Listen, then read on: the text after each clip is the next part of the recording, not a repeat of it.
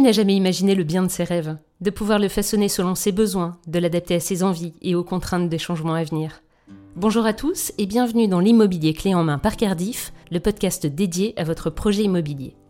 Faire construire son bien nécessite de se poser certaines questions pour éviter les mauvaises surprises. Retard de chantier, surplus budgétaire.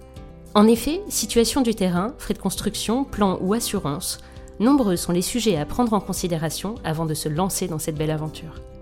Alors, pour vous aider à vous poser les bonnes questions, recevons tout de suite Sylvain, constructeur de maisons à Clermont-Ferrand, qui va nous aider à répertorier les points essentiels à ne pas négliger. Bonjour Sylvain Massonneau, vous êtes vice-président du pôle Habitat FFB.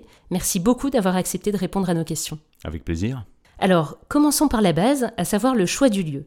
Pouvez-vous nous dire quels sont les points d'attention particuliers à étudier pour trouver le terrain qui accueillera en toute sécurité le projet immobilier que nous avons imaginé?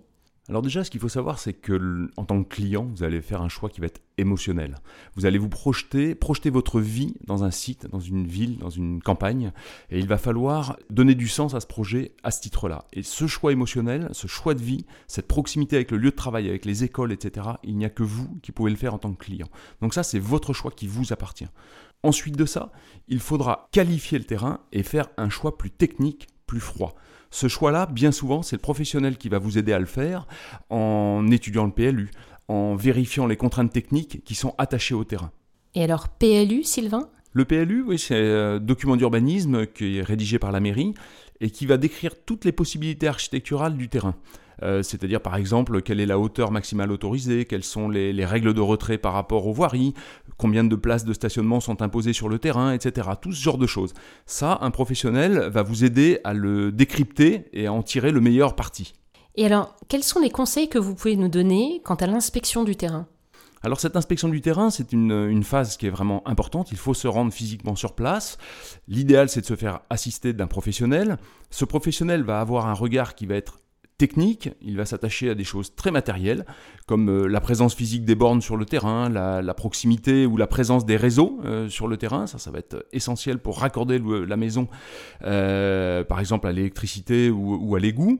Il va aussi s'assurer qu'une étude de sol a bien été faite si on est dans une zone de risque, vérifier s'il y a eu du radon sur le terrain, tout ce genre de choses qui vont être des contraintes qui vont s'additionner, qui vont être nécessaires d'être prises en compte dans la conception du projet notamment par exemple les relevés topographiques.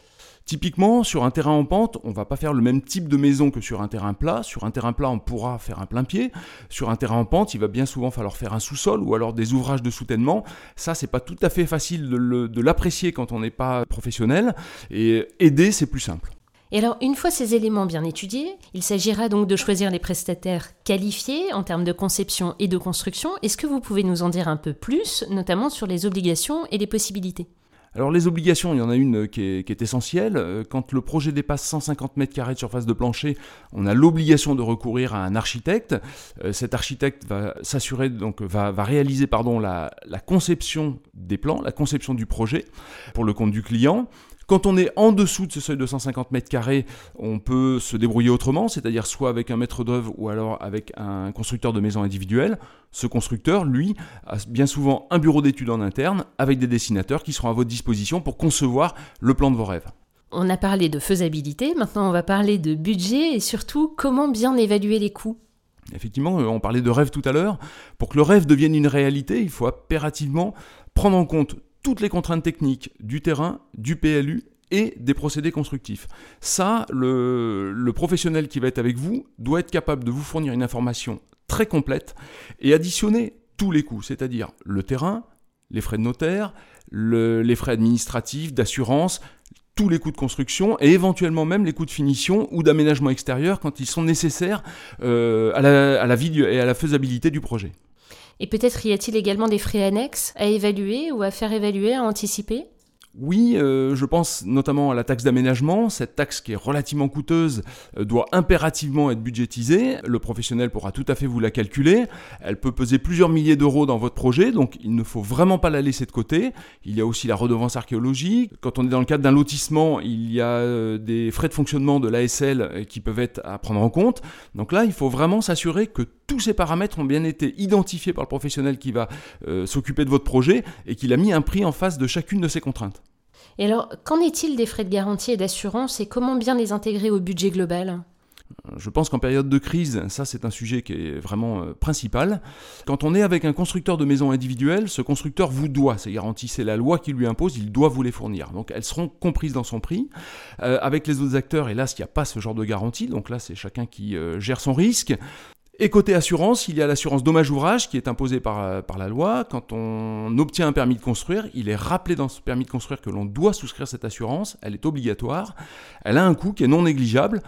Quand on passe en direct avec un assureur, euh, le, coût est pas négligeable. Quand on le fait avec son constructeur de maison individuelle, bien souvent il a un contrat cadre avec un, assureur spécialisé. Et là, ça permet quand même de diviser par deux ou par trois le coût de cette assurance.